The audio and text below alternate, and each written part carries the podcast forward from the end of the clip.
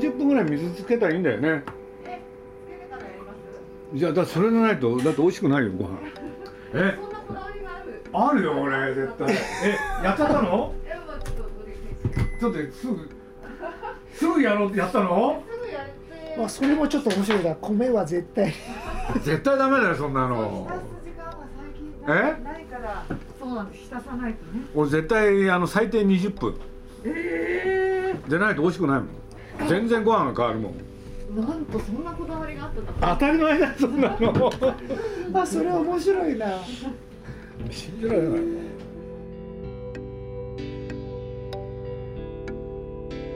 日々の食事がジブリの支え。鈴木敏夫のジブリ汗まみれ。今週も先週に引き続き鈴木さんの食にまつわる話をお送りします先週は出されたものは黙って食べなさいという母からの教えや青年期に大勢で楽しんだ食にまつわる経験などを鈴木さんが語りました。今週はどんなお話が聞けるのでしょうか？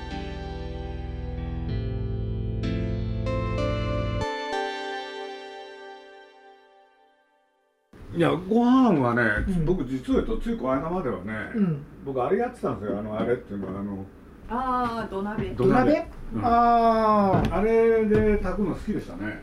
やってましたよずーっと僕。あのダメになっちゃったんですけどね。ダメになっちゃあのーまあ時間かかるじゃないですか、あー。だからやめましたけどね。でも好きでしたよ。でそういうなんていうのかな一見一見なんていうのかなそのさっきで食べくく食えりゃいい腹が満たせればいいっていう一方でね。一方でそういう結構美味しいもの食うんですよ僕。いやだからこれ矛盾なんです。日常でもねこの恵比寿の中でも探しまくるんですよ。いろんな店を。恵比寿でね一番美味しい恵比寿っていう店があったんですよ。へええじゃあそのその一番最初の要するに食べるっていうのは要するに生きることっていうそういうなんていうのかなすごくドライな部分もあれば食べ歩きっていうかねそういう二刀流ですよ。そういうこと言えば二刀流です、うん。気になった店があったららねあの安いもんでもねちょっとこだわりはありますねやっぱり、うん。だって例えばねうん。やっぱり同じラーメン一つでもねうん。やっぱりね美味しいとことまずいとことあるでしょ。やっぱりそれで言ったらね同じラーメンでも美味しいところで食べたいもんだからまあ僕例えばね変なことで言うとねうん。あのなんだっけあそこ。日高。うんう日高屋。あ日高屋。日高ラーメン。うん。そうするとね。あそこのラーメン僕大好きなんです。そうするとなんでかって言ったらねあれが僕らの子供の頃のラーメンなんです。はあ。そしたらそれをたまさかねうちの孫が大好きで。である時2人でね食べに行ったことがあったんですよ。だからそういうねちょっとしたこだわりはありますよだからそばなんかもねうん。あの僕わざわざね京が乗ると今の白金まで行くんですそこのおそばが大好きなんで偶然見つけたんですけどね。うん。だからそういう店いろいろありますよ。大体ね歩いてて見つけるんですよ。本当に歩いてて見つける。それなんかね目黒のね自然教育園のすぐそばなんですけどでそういうのはところどころにこうやってありますよ、うん自分で一覧表作ってますけどね。へえそばだったらこことかね。だからなくなっちゃうのは一番辛いですよね。その美味しいものを食べるためにはうん。ねそうじゃない普通のものを食べることが大事でしょ。うん。毎日美味しいもの食べてたらそうですね。もう価値が分からなくなっちゃう。分かんなくなって美味しさはないはずだから。うんだからね日々あのやっぱり晴れと毛を作る食事の中に、うん。それは努力してます。でも日々の中でちょっとしたね美味しいもの。そして僕なんかそこのね魚の竹と書いて魚竹っていう魚屋があるんですけれど、はいはい。はいそこなんかすごい好きだったんですよ、うん。そしたらある人に教えてもらってねうん「何言ってんですか鈴木さん」って言われて何かなと思ったら「これ恵比寿で一番魚うまいとこですよ」って言われて。へえでそそこのねなんだっけ食べるの俺はいつも。あの魚金目。金目が大好きですけどね。でもそんなには目黒のトンキとかね。それから目黒のそこを先行くとあのプロレスラーのやってるプロレスラーのた人のためのステーキ屋さんとかね。リベリベラ。リベラ。いろいろありますよこだわりがないってわけじゃないないですね。うん。あの値段にはこだわらないけれど安くても美味しいもの食べたい。はあ。でもそれさっきのね田村さんの会話の中で米なんで大丈夫なのって浸さなくちゃダメだよっていうね。あれだって全然変わりますもんだってご飯の味が変わっちゃうんですよでそれは特別にねお金をかけたようなもんじゃなくてまあ恵比寿はおかげさまでいろんなところあるからうん。それはそれなりに探しますよね、うーん。だからまあ小金井の方でね寺子屋なんていうレストランを見つけたのもそれでした。あこれなんかね車に乗ってて見つけたんですよ。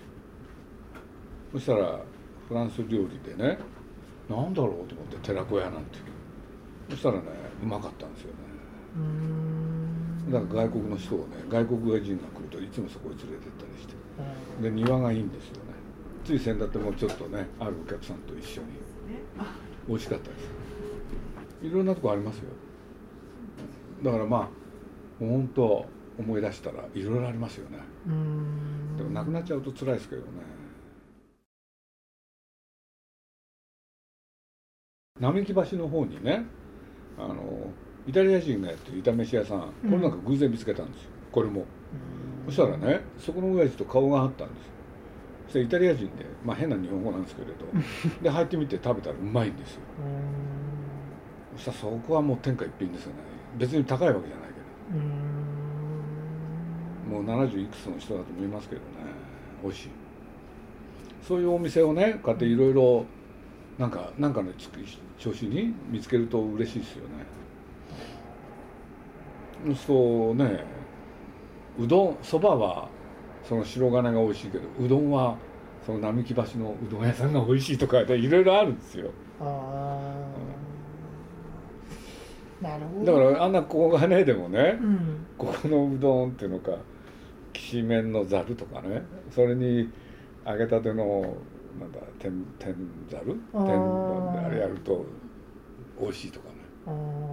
そういうのはありますねだからやっぱりどっかにねそんなお金は高くないけれど美味しいものを食いたいっていう欲求はありますよね、うんそうかと思うとね適当に過ごしてあのやめちゃう時もありますけどね。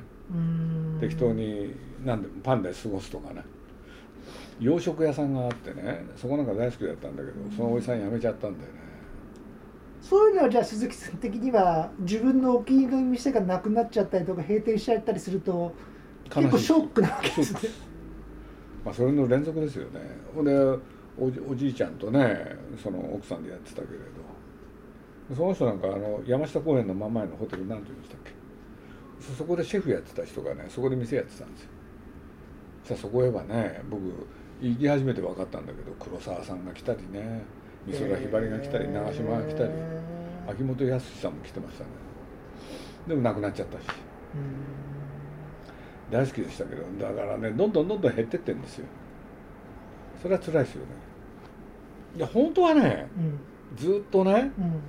あのー同じ店で行きたいんですよ。だからあの秋田のねなんだっけ。きりたんぽ の店なんかね麻布にあるんですけれどここなんか本当うまいんですよね。うん。でおじさんおばさんがいてね仲いいんですけどね、うん。だから僕まあ同じとこへよく行くからそうするとねそうやって会えますよね、うん。だからさっき言った魚の恵比寿のひらがなで恵比寿って書いた。うん。そこもねそのお兄さんと仲が良くて。うん。でそこの料理をところへね、まあ、落合さんを連れてったことが、えうん。そうしたら落合さんが「ここうまい」って言い出してね。である日ね落合さんがそのお兄さんにねこう言ったんですよ。あ何回も言ったから、えうん。そしたら何言ったかっていうと「いや俺がねうん。六本木でいつも行ってた店があるんだと」うん。でそこの親父うん。の料理とあんたのやつ似てるよって。うん。そしたらそのお兄さんが「弟子です」って。へえすごいでねそこの店がどうなったかね。まあビビルが古くなっちゃってねやめちゃったんですけれど。で今度多分銀座へ行くなんて言ってたけれど、うん。もうだいぶ経ったんでね知りたいんですよね、うんなかなかね自分から連絡してくるような男じゃないから。やっぱ僕別にねなんて言うんだろう。手塚さんの特別なファンじゃないしね。うん。それでまあ手塚さんとのひょんなことで出会うわけですよ。だけれどね手塚さんとむちゃくちゃ親しくなりたいとかそう思ってたわけじゃないんですよね。だけれど向こうから気に入られちゃって 俺でねこれもややこしいんだよな。これでねアニメージュにおいてももうとにかくしょっちゅう電話がかかってくるからしょうがなかったですよね。でもまあ面白かったですけどね。面白かったけれど特段彼の漫画を好きだった記憶はないんですよね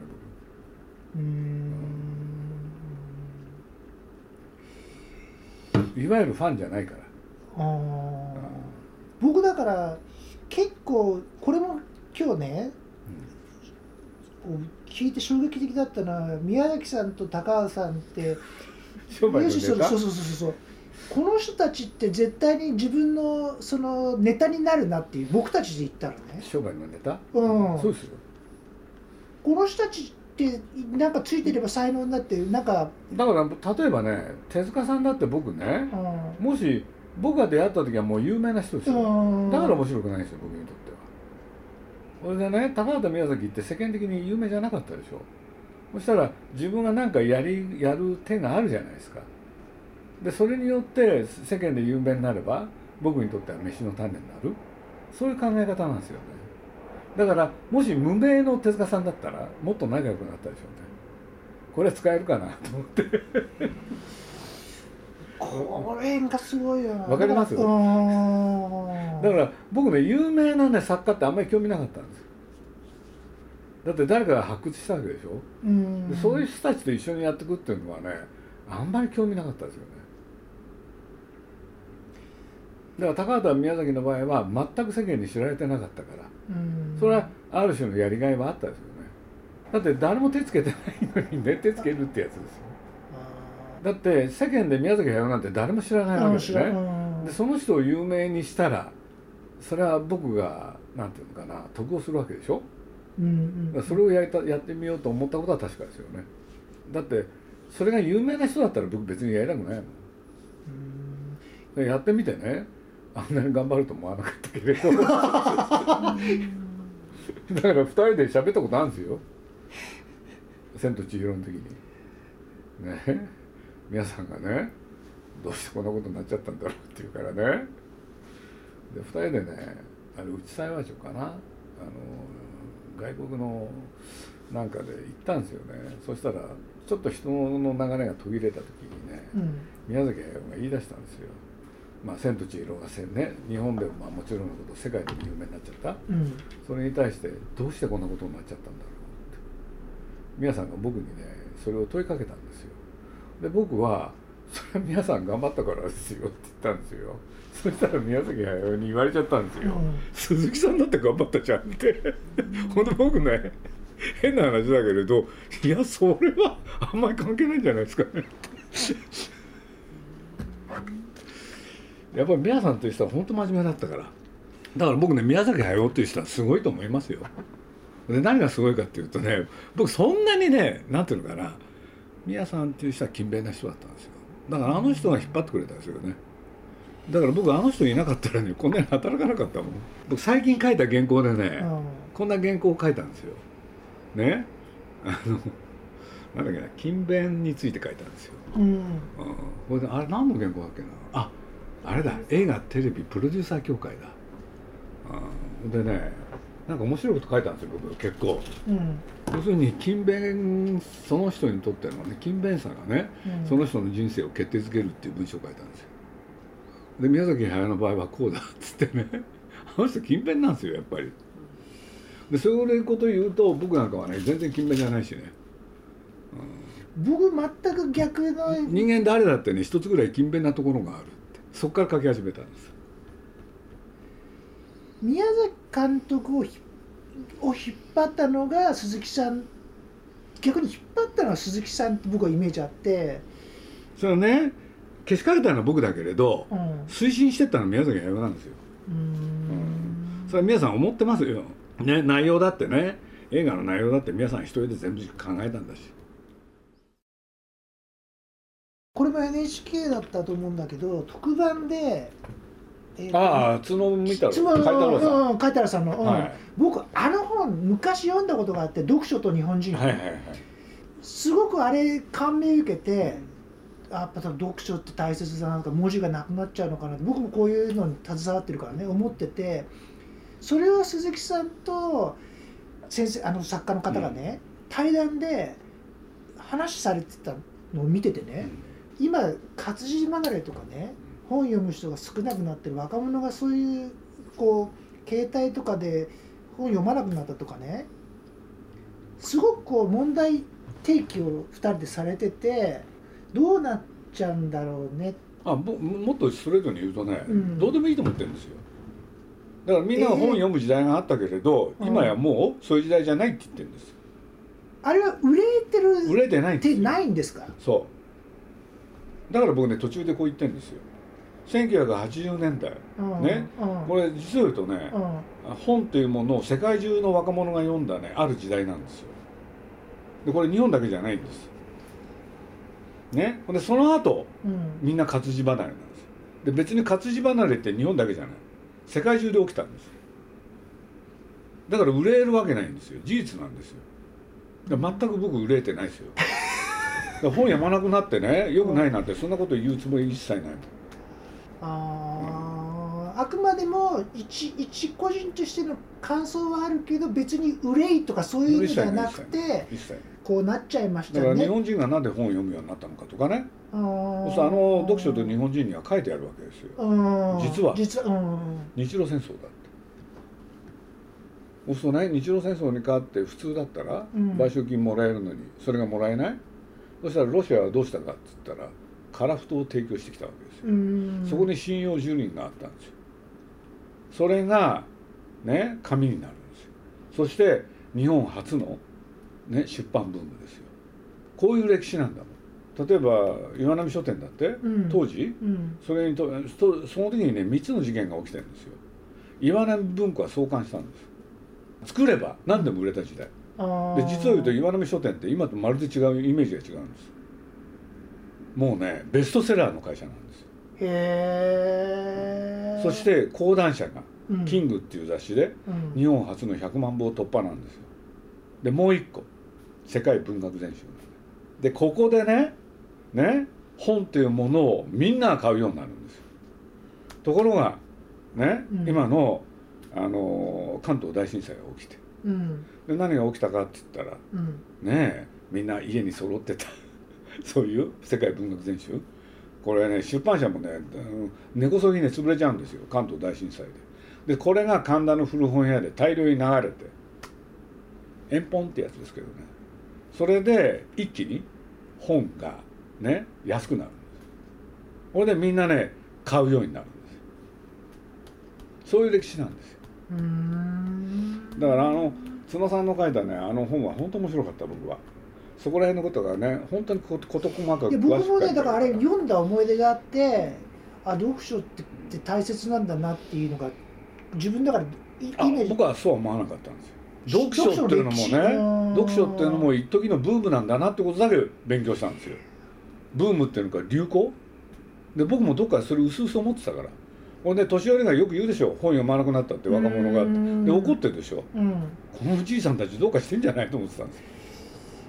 うわ僕は全くだからねうん。教養の時代っていうのがあったんですよ。うん。でもその教養の時代を経ても世界はどうなったんですか？世界は良くならなかったんですよ。それが僕の、ね、一番クールな読み方。だから嘆いてはいないんですよ。しょうがないじゃんなんですよ。で実は角さんもそうだったのそこに角さんの面白さがあるんですよ。角さんってねさっきの話で言うとねねやっぱり編集者なんですよ。うん。どこまで行っても作家じゃない。だからね僕あの人と対談したでしょ。うん。不思議な気分に誘われたんですよ。編集者としてあの人の方が僕より優れてるんですよ。僕に対してねうん。あなたは物作ってきた人だっていうね態度でね望むんですよ。だから叶わなかったですね僕はちょっと過大評価になるようなこと言わないでくれででお互い編集者同士でしょ。うん。お互いのこと分かっちゃうんですよ。気遣っちゃって。僕はだから面白かったですよあの人は。だから例えば今回のコロナでもね僕が一番興味あるのはねコロナによって人間の世界はどうなるかなんですそれは見てみたいですよね。それが好奇心なんですよ僕の。とかくね誤解を招いちゃうかもしれないけれど。人間とは何かなんですよだから僕はねなんでね堀田芳恵っていう人が好きかっていうと、うん堀田芳恵もその立場なんですよ。ね歴史上例えば源氏と平家戦ったでしうんょ。ねうんそしたらなんて言うんだろう堀田さんっていうのはねうんまあねどっちの側にも属さないんですよ。歴史上こういうことがあってそれを僕は目撃したよっていうのを書くんですよ。うんだって北条記を書いた鴨の長明ってねうん。要するにあの時代京都でもう一体いくつのっていうぐらい天変地異が起きたんですよ。そうするとその天変地異を目撃した人なんですよね。そしてそれを文章に表したんですよ。それでそれは堀田さんがなんでほ鴨の長明が面白いと思ったかっていうとね今で言えばルポライターだからなんです。ノンフィクションライターなんですよ鴨の長明うん。そうそうやってね要するに事件が起きた時にその全容をね過不足なく描くっていう文章化するっていうねそれをね評価してるんですよ。だからものすごいねリアルなんですよ。読んでて。うん。ノンフィクションですよね現代でいう。うん。だからあの人ねあのなんて言うんだろう。世界あの世界のね中からなんだ歴史的にもまずね要するにある事件をかあの滑車した人滑車？うん。した人をね探すんですよ。うん。これで例えばモンテーニもそうなんです。この人もそうだって。で今の鴨の長明もそうだ。うん。で歴史上ね、うん。そういうノンフィクションを書いた人ってねいっぱいいるよっていうそういうのをね勉強した人なんですよ。それが面白いんですよ。うん藤原の定家っていう人もそうなんですよね。うんだから僕なんかも同じ立場だから同じ立場っていうのはそれが快感があるんですよ。世の中にねどっちの味方なんかどうでもいいんですよ。事実リアルリアル事実何が起きたかをリアルで知りたいリアルで語りたいそう。それなんですよ。北条記式っていうのがあるんですよ。うん。堀田芳恵に。はい。そうするとね僕と宮さんの読み方なんてまるで違うんですからね。これね文章書いたことあるんですよ僕二人の読み方はこうも違うって。宮崎駿なんてねそれ読んでるでしょ？うん。北条記式を、うんうんそうするとね当時の京都がどういう惨状だったのか？うんうん。絵になっていくんですよこれで、うん。ね、当時のえ京都のあ状態をねうん。あの地震だねん。アフターアイセフだって、うん。もういろんなことあったわけで、うんうんそしたら街にはね死体が転がりまくってたわけでしょ？でそれを具体的な絵にしたいんですよ。絵にして自分がそこを練り歩きたいの。うんうんうんうんそれが宮崎駿だから。でも僕はそういうことにはあんまり興味ないのやっぱり宮崎駿っていうのは絵の人だから最後の晩餐ってもし自分が最後に食べるとしたら何食べたいですか？僕今だったらなんだろうな。最後の晩餐。うん。卵かけご飯でいいですよね。黄黄身だけ。僕ねあの卵をポンと割ってね白身を出して黄身だけにしてねご飯の上にパッと乗っけてあったかい。そこに醤油ちょっとかけて食べるの好きなんです。なかなか食べないですけどね上手ですよ僕。黄身だけを取り出すのがうちの親父もおふくろもね上手だったんです。例えばですね鈴木さんほらお酒飲まれないからあれなんですけど一人でこう考えるとかね一人でこうし一人で食事をするっていうのはとか嫌いなんですか？できないんですタイプなんですか？よくいるじゃないですか。一人で食事するの絶対できないっていう時々いるそういうわけではないですけれどまあなんだかんだでね人がいいるんですよねその時にそれが原因ですよね。特にだってねえ。そうなんですよ。なんかそうなっちゃうんですよ。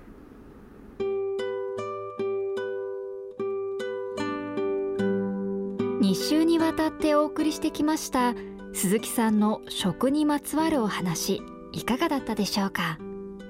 来週もお楽しみに。